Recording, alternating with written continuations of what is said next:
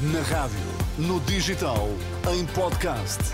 Música para sentir, informação para decidir.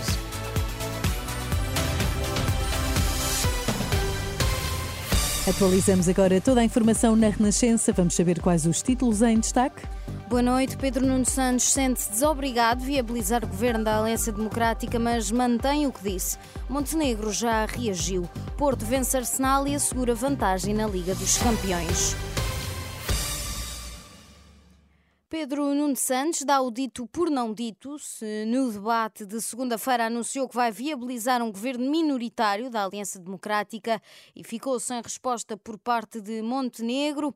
Esta quarta-feira, ao final da tarde, veio dizer que afinal o PS não se sente obrigado a nada perante o silêncio do líder do PSD. Já são dois dias depois do, do debate e Luís Montenegro continua sem dizer o que fará perante um governo do Partido Socialista e acho que essa resposta impõe impõe-se. E eu sobre isso queria dizer o seguinte. O PSD não está disponível para garantir ao PS aquilo que o PS eh, garantiu. E por isso nós sentimos desobrigados. Está a dizer então que está desobrigado a, viabilizar um governo minoritário da AD? Não, não podemos exigir ao Partido Socialista que garanta aquilo que o PSD não está disponível para garantir e que é algo tão simples. O que levanta uma questão. O que é que isso significa sobre potenciais alianças que o PSD quer construir? Pedro Nuno Santos recuou na garantia dada na segunda-feira, mas poucos minutos depois, novamente questionado pelos jornalistas, já não falava da desobrigação de viabilizar um governo minoritário da Aliança Democrática. Aquilo que eu disse não, não retiro.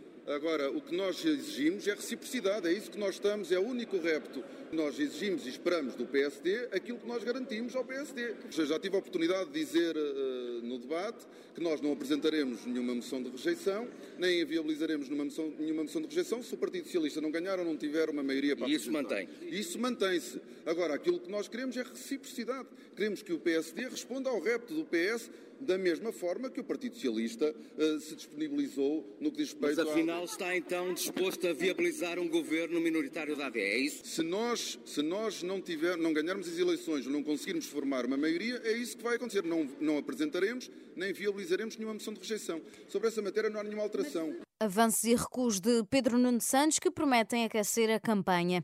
O presidente do PSD, Luís Montenegro, vislumbra a vitória nas eleições legislativas e critica as piruetas de Pedro Nuno Santos.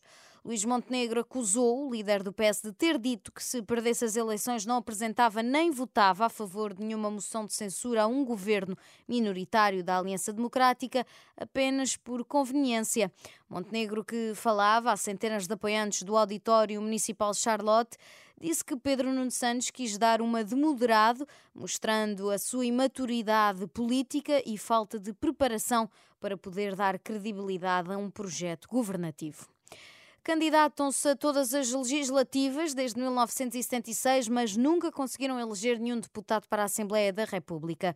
O PCTP-MRPP considera que o nível de vida em Portugal está insuportável, principalmente para os jovens. A secretária-geral do partido, Cidália Guerreiro, quer reorganizar a carga fiscal, propõe um só imposto altamente progressivo e que incida mais sobre o capital e menos sobre o trabalho. Em tudo o que consumimos, temos um imposto indireto, está lá.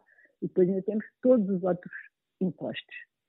Nós, aliás, defendemos que neste momento toda essa legislação que, que está espalhada por diferentes impostos seja simplificada e que os próprios impostos sejam simplificados e que se devia caminhar para um imposto único, progressivo, altamente progressivo também, uh, relativamente a rendimentos e a riquezas. Portanto, temos de facto esta diferença. Não é a nível de, de, do trabalho que os impostos devem eh, incidir.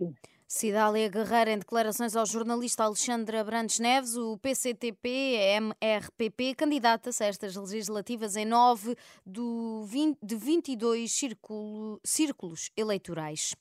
O Futebol Clube do Porto parte em vantagem para a segunda mão dos oitavos de final da Liga dos Campeões. Venceu na última noite em casa os ingleses do Arsenal por 1-0, gol de Galeno ao cair do pano. Noutro jogo desta noite, o Nápoles empatou a 1 em casa com o Barcelona.